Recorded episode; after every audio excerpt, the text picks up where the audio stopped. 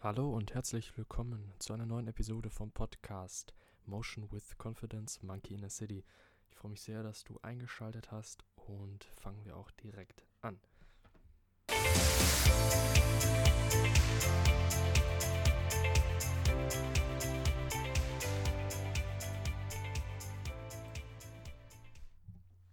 Eine kleine Rechnung. Du arbeitest zwei Stunden an einem Projekt. Am Stück. Du arbeitest zwei Stunden an einem Projekt, verteilt auf 4 mal 30 Minuten auf den ganzen Tag. Vormittags, mittags, nachmittags, abends. Im letzteren Fall, bei dem verteilten, hast du effektiv etwa die Hälfte an Ergebnissen erreichen können. Und ich kann dir jetzt sagen, du hast, gut, dafür muss man kein Mathe-Genie sein, zwei Stunden Gesamtzeit bei beiden gehabt jedoch beim letzteren ein Verlust von einer ganzen Stunde. Und damit nicht nur für die Tätigkeit selbst hast du eine Stunde verloren, sondern auch als Opportunitätskosten, da andere Tätigkeiten, die vielleicht ebenso oder sogar noch wichtiger gewesen wären, vermieden wurden. Zu den Opportunitätskosten habe ich im letzten Podcast noch was dazu gesagt, vielleicht auch nochmal in Zukunft sage ich dazu was, aber ähm, nur ganz kurz nochmal zur Definition. Das bedeutet ähm, beispielsweise, ich gehe in eine Bäckerei und kaufe etwas. Ich könnte stattdessen mir aber auch zu Hause was essen. Die Zeit, die ich dafür gebraucht habe, zur Bäckerei zu gehen, mir was holen und zurückzugehen, hätte ich mit einem meiner Ziele verbringen können, beispielsweise der Beste in meinem Studienkurs zu werden. Das ganz banale Beispiel würde heißen, die Opportunitätskosten waren in dem Fall ziemlich hoch, weil ich habe Zeit für etwas aufgebracht, was ich für etwas anderes, was einen höheren Wert gehabt hätte, nutzen können. Also meine Opportunity, meine Chance, die ist eben verringert worden, der Beste in der Uni zu sein oder was auch immer. Also diese Kosten hatte ich von einer Möglichkeit. Doch warum ist das so? Warum habe ich diese Rechnung am Anfang oder dieses Beispiel von den zwei Stunden genannt? Und zwar ist neurologisch erforscht, dass unser Hirn zwischen 15 bis 30 Minuten benötigt, um sich in ein Thema zu vertiefen. Vorausgesetzt, es gibt keine Ablenkung oder sehr wenig Ablenkung und mit einem gewissen Maß an Fokus. Bei jedem anderen Reiz, auf den du aktiv reagierst, verlierst du diese Themenvertiefung. Aktiv reagierst bedeutet, einer kommt rein und lenkt dich ab oder fragt dich etwas und du antwortest dann.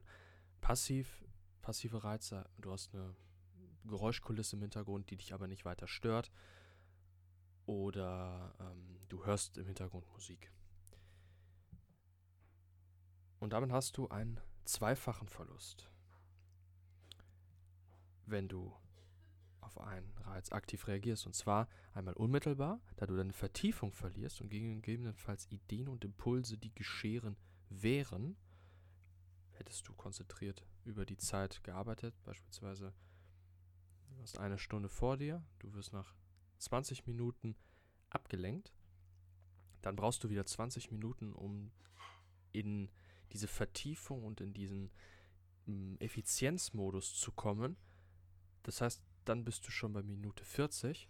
Wobei, wenn du nicht abgelenkt worden wärst, hättest du das bei Minute 20 erreicht. Du bist nicht abgelenkt worden und hättest dann die restlichen 40 Minuten bis zum Ende der Stunde mit Fokus und, und einem hohen Maß an Erfolgswahrscheinlichkeit arbeiten können. Und das ist einmal der unmittelbare Verlust. Und zum anderen durch, wie eben schon mit den Opportunitätskosten beschrieben, zum anderen durch die vermeidbare Zeit.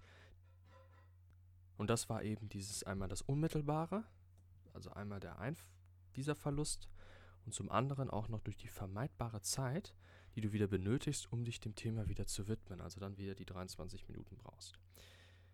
Ein kurzer Exkurs zum Begriff des Flows, und zwar dein Hirn kommt in den sogenannten Flow. Wenn du dich konzentriert und ohne Ablenkung für längere Zeit um eine Tätigkeit kümmerst, die dich in deinen Fähigkeiten genau richtig herausfordert, dich interessiert sowie einem freiwillig gewählten Ziel dient. Okay, zugegeben ist dies oft natürlich mehr als Utopie als Realität, wenn man sich dann mal doch dem normalen Alltag stellt. Dennoch, Auch wenn dich die Tätigkeit nicht übermäßig interessiert, sorgst du mit Konzentration und Fokus dafür, dass du schneller Fortschritt machst und eher neue Ideen und Impulse erhältst, die dann aber am Ende noch den Spaßfaktor erhöhen können, beziehungsweise deine Selbstwirksamkeit überhaupt offenbaren. Was bedeutet, ähm, ganz einfaches Beispiel, du erlernst, möchtest eine neue Fähigkeit erlernen, jetzt was ganz Banales, du möchtest Knoten ähm, binden können. Und jetzt hast du aber eigentlich gar nicht so den riesen Spaß daran, aber du wirst auch immer wieder abgelenkt nebenbei. Also du fängst dann gerade an, bist noch nicht so erfahren und dann redest du wieder mit jemandem. Oder dann kommt jemand rein und der fragt dich etwas. Oder der Fernseher läuft nebenbei und du guckst immer wieder hin. Du kommst einfach nicht weiter. Und der Frust nimmt immer mehr zu. Sagen wir mal, du musst die Aufgabe erledigen mit den Knoten binden. Also es hat dir irgendjemand aufgetragen, aber es macht immer weniger Spaß. Anderes Szenario, du bist komplett fokussiert und ohne Ablenkung.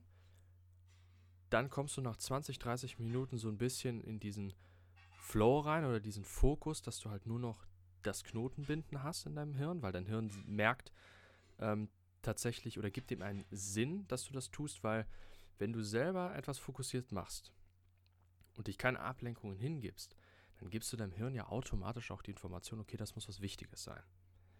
Und deswegen wird er dir dann auch mithelfen und er dir dann auch immer mehr Impulse geben, beziehungsweise deine Feinmotorik im Fall des Knotenbindens jetzt, wenn wir in diesem Beispiel bleiben wollen, wird dann immer besser. Und du hast einen Knoten, kannst du jetzt perfekt. Dann gehst du zum zweiten. Der zweite funktioniert auch schon relativ gut zu Beginn, weil du noch diese Fähigkeiten vom ersten rübernehmen kannst, sofort. Und dann machst du da weiter. Äh, dann erhöht sich der Spaßfaktor. Und noch einmal, um das zusammenzufassen, die Frage, warum sollte dein Hirn jemals an etwas Spaß haben oder vor allem den Sinn in etwas sehen, wenn du dich doch ständig aktiv ablenkst. Das untergräbt ja komplett die Legitimation für einen Fokus auf etwas. Und in dem Zusammenhang kann man noch ein sehr gutes Sprichwort setzen, was ich super finde. Ähm, erst machen wir die Entscheidung, dann machen die Entscheidungen uns. Also nochmal zur Zusammenfassung. Erstens, versuche so lange wie möglich an einem Thema zu arbeiten und beraube dich nicht selbst von deinem Potenzial, beziehungsweise noch weniger, zwar deiner wertvollsten Ressource, deiner Lebenszeit. Wenn du Pausen machst, ist auch nochmal ein wichtiger Part. Man kann ja nicht acht Stunden am Stück irgendwas konzentriert machen, auch wenn es einem Spaß macht. Ist häufig nicht so der Fall. Und Pausen sind tatsächlich, und das kommt jetzt nämlich, wenn du sie richtig angehst, etwas, das deinen Fokus, auch wenn es paradox erscheint, die Pausen erhöhen deinen Fokus.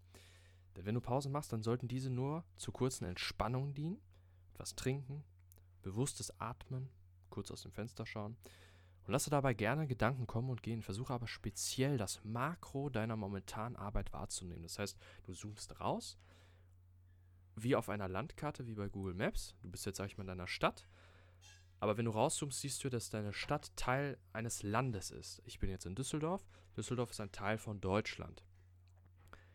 Ich sehe, wenn ich meine Tätigkeit sehe, sage ich mal, ich schreibe ein Essay. Dann zoome ich raus und dann ist mein Ziel hinten der Bachelor oder der Master oder was auch immer. Und dann wird mir das wieder bewusst, dann wird das deinem Hirn wieder bewusst und das gibt dann wieder Sinn. Speziell, wenn du eine halbe Stunde, ein, zwei Stunden an etwas arbeitest, kann es auch mal gern passieren, dass der Sinn so ein bisschen nicht aus dem Fokus raus verschwindet und unbewusst wird deine kognitiven Fähigkeiten werden weniger und der Drang zur Ablenkung wird höher und dem entgegnest du so. Und vor allem auch durch dieses Entspannen, kurz Augen schließen, äh, bewusstes Atmen, sorgst du dafür, dass du auch wieder neue Energie gewinnst. Und das bedeutet am Ende, durch dieses Makro vor allem den Sinn hinter deiner Handlung zu sehen. Also das Warum. Und jetzt kommt es. Nicht nur das Warum, das stoppen wir nicht, sondern ob dieses Warum auch an deinen genauen Zielen konkret in diese Arbeit reinpassen. Und zweitens, für noch mehr Effizienz und mehr freie Zeit, das ist jetzt nochmal ein Trick, und das ist auch namensgebend zu diesem Podcast-Episode, äh, Work on Block nennt sich das. Und zwar Fasse ähnliche Tätigkeiten deines Tages nach Kategorien zusammen. Dies kann nach Komplexität und kognitiver Intensität sein, zum Beispiel, dass die schwersten Aufgaben alle hintereinander am Vormittag erledigt werden. Also tatsächlich das, was dir am meisten abverlangt und meistens Planung ernötigt, das machst du dann hintereinander. Dazwischen drin natürlich kurze Pausen. Aber du bist dann sozusagen in diesem Mind-Frame, also in diesem, in diesem Rahmen drin, okay, ich mache jetzt die schweren Sachen. Und wenn du das einmal gemacht hast, also die erste begonnen hast, dann bist du sowieso und dann, dann fühlst du schon dich weitaus produktiver und kannst dieses Momentum mitnehmen in die nächste Aufgabe. Oder auch, Work on Block kann man auch anwenden nach räumlicher Nähe. Zum Beispiel, dass die Termine in Nähe hintereinander gemacht werden. Also die Drogerie und der Supermarkt sind nah beieinander, fass es zusammen. Zwei Kunden sind nah beieinander, versuch die Termine so zu legen, dass du beide auf einem Weg erledigen kannst. Was auch immer. Also Du kannst dir Kategorien ausdenken, wie auch immer, oder irgendwelche Themen. Ob es jetzt Finanzen, Soziales ist. Also, wenn du deinem, wenn du irgendeinen Angehörigen angerufen hast, ruf noch direkt deinen Freund an. Also du bist direkt in diesem sozialen Mindframe. Das ist so die Idee dahinter. Und am Ende geht es halt nur darum, dass du halt eben Zeit Spaß beziehungsweise sogar Freude gewinnst, weil wenn du die Dinge hintereinander machst, die ähnlich zueinander sind, ähm, ja, denkst du nicht irgendwie, also hast du auch gar nicht so den Drang, dich groß abzulenken. Das kommt auch noch dazu. Und gerade vor allem, wenn man es so legt, dass man schon die schwersten Sachen am Anfang des Tages erledigt hat, wenn man es jetzt in Vormittag legt, manche können auch gut nachts arbeiten, das ist völlig ähm, subjektiv bei allen, aber ähm, dann hat man auch den Kopf frei, um sich dann anderen Dingen zu widmen. Eine Sache noch, und zwar, vielleicht hast du auch schon daran gedacht, und zwar gibt es noch eine kleine Einschränkung dazu man kennt das, es kommen häufig spontane Assoziationen und Ideen in Momenten, an denen man eigentlich nichts mit dem eigentlichen Thema zu tun hat. Das passiert häufig meist im Kontext von Entspannung und Freizeit sowie Tätigkeiten, die den Flow triggern. Das ist beispielsweise Laufen, Skateboard fahren, aber auch Duschen, sogar auf der Toilette sitzen tatsächlich oder einfach nur rumsitzen. Ähm, das hat einen einfachen Grund.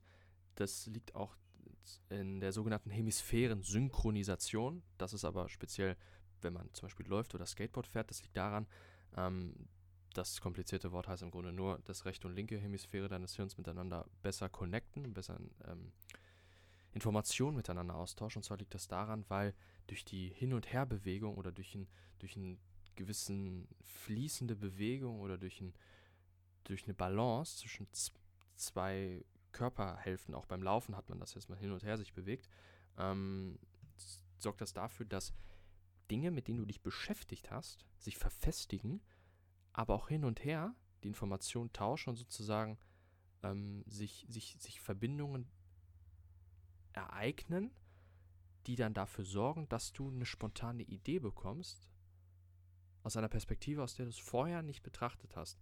Also quasi ähm, vermischen sich dann rationale Sachen mit dem emotionalen. Oder ähm, du hast dich zum Beispiel, mir fällt jetzt gerade kein konkretes Beispiel an, oder bleiben wir bei dem Essay. Ähm, du kommst, bist da nicht weitergekommen bei einer Stelle, weil du, du bist jetzt im Diskussionsteil, du musst irgendwie Schwächen erörtern von irgendetwas, das, da ist dir nichts eingefallen und da hast du eigentlich was recherchiert, aber dann kam dir keine Idee und dann sitzt du einfach nur auf der Couch oder isst gerade was und dann kommt auf einmal diese Idee, weil währenddessen du dich gerade entspannst, konsolidiert dein Hirn die gemachten Erfahrungen. Und was dann daraus folgt, ist dann eben oftmals, dass sich Träume, Imagination, Ziele, gerade erst Erlebtes, wie die Recherche vom Essay, oder vor einiger Zeit Erlebtes, dass du irgendwo mal einen Artikel aufgeschnappt hast, vielleicht in einem ähnlichen Bereich, oder jemand, du hast ein Gespräch von jemandem gehört, das ist dir bewusst nicht mehr zugänglich, aber unbewusst gespeichert. Und das verbindet sich miteinander. Und so formen sich dann neue Ideen, die dir dann plötzlich in den Geist schießen. Und das kommt meistens nicht, wenn du halt einen starken Fokus auf etwas hast, weil dann bist du ja mehr im Außen gerichtet, sondern mehr, dass du im Inneren bist, denn beziehungsweise entspannst, weil dann hast du ja nicht den Druck, auf die Außenwelt so stark zu achten, sondern bist eher so ähm, halb dabei oder halb aufmerksam. Und währenddessen liegt dann, dann der Fokus des Hirns mehr auf Regeneration und Einordnung der Gedanken und gemachten Erfahrungen. Und was es aber eben vorausgeht, dass du sogar es provozieren kannst, dass du sehr viele Geistesblitze hast, ist, dass du dich davor stark gedanklich und praktisch einem Thema gewidmet hast. Und hier kommen wir wieder zurück zu diesem Work on Block und ja, der, der, der Wichtigkeit, dass du dich nicht ablenkst, weil wenn du es schaffst, Tätigkeiten für ein, zwei Stunden wirklich fokussiert anzugehen, dann gibst du deinem Hirn das Signal, es ist wichtig. Und damit hast du eine sehr hohe Wahrscheinlichkeit, dass wenn du dann entspannst, dass genau in diesem Themenbereich auch Verbindungen geknüpft werden mit anderen Sachen und dass dann genau in dem gewünschten Bereich Assoziationen erfolgen, die du dann wahrnimmst, was auch im Schlaf zum Beispiel erfolgt und wenn du dann morgens aufwachst oder dir, wenn du entspannst, plötzlich die Idee kommst, dich dann wirklich fundamental weiterbringen. Und dazu noch gibt es noch einen kleinen Tipp und zwar man kann, es kann es auch mal ab und zu von großem Vorteil sein, wenn du mit einer Tätigkeit bewusst aufhörst, in dem Moment, wo du das klare Gefühl hast, dass du gerade nicht weiterkommst und das Problem wichtig für dein Weiterkommen ist. Also bei einem Essay, jetzt sind wir wieder beim Essay, ähm, du musst jetzt eine Stärke-Schwächen-Analyse schreiben, aber du, dir fällt nichts ein. Aber das ist essentiell für dein Weiterkommen, weil sonst kannst du jetzt nicht weiterschauen. Du kannst das Fazit nicht machen, du kannst davor nichts machen. Du musst das machen und deswegen kommst du gar nicht weiter. Destruktiv wäre jetzt krampfhaft weitermachen zu wollen, das wird nicht funktionieren. Was du aber machen kannst, ist, dass du einen völlig themenentfernten Rahmen betrittst, zum Beispiel in eine komplett neue Umgebung gehst, denn dann triggerst du genau diese Mechanismen, dass sich eher Assoziationen in deinem Unterbewusstsein bilden, die dann spontan oder beim erneutigen Beschäftigen mit dem Thema den erhofften Geistesblitz bewirken. Wichtig ist aber, ähm, dass es eher etwas Ruhiges ist, wo du hingehst, dass du zum Beispiel Sport machst oder in die Natur gehst oder bewusst atmest oder einen Film schaust. Also jetzt nicht etwas zu Dopamintriggerndes, also dass du jetzt irgendwie ein, ein, ähm, sehr reizvolles Videospiel spielst, wobei das ist auch wieder jetzt ähm, nicht, also auch absolut gesagt, ähm, am besten eben das, wo du freiwillig reingehst, sagen wir wo du freiwillig entspannst oder dich ablenken kannst auf einer guten Basis. Und dazu noch ein Tipp zu diesem, dass man dann aus einer Tätigkeit rausgeht, wenn man ein Problem hat. Schreibe dir so konkret wie möglich auf, welche Frage du hast, beziehungsweise genau die Herausforderung auf, die dich gerade eben nicht weiterkommen lässt. Also eben beispielsweise, ich muss Stärken und Schwächen herausfinden für mein Essay. Und gebe so eben deinem Unterbewusstsein genau die Anweisung und so Klarheit mit, was es sich in deinem Interesse mit beschäftigen soll, wenn du halt regenerierst und dich entspannst. Aber sonst gilt, halte nicht deinen Fluss von Gedanken, Ideen und Impulsen auf, durch irgendwelche unnötigen Ablenkungen, die am Ende dafür sorgen, dass du nicht in praktisches Handeln kommst oder keine Lust mehr hast, dich praktisch zu betätigen und damit dich abhalten davon, dein Selbst zu entwickeln und nach außen hin darzustellen und einen Wert für die Welt zu zeigen. Einen schönen Tag noch und hoffentlich bis zum nächsten Mal. Refuse to regret. Noch eine kurze Information und zwar auf der Website www.motion-confidence.com sind die meisten Podcast-Folgen auch nochmal niedergeschrieben als Blogartikel. Sowie biete ich dort auch Klamotten an, beziehungsweise Shirts und Hoodies mit Designs, die alle unter dem Bereich stehen, den du auch hier auf dem Podcast hörst. Alles rund um Mindset, Psychologie, aber auch Philosophie. Ab und zu auch etwas Gesellschaftskritisches mit dabei. Und ich würde mich einfach freuen, wenn du einmal da vorbeischauen würdest. Das nochmal zur kurzen Information. Und ich freue mich sehr, wenn du bis hierhin diese Episode gehört hast.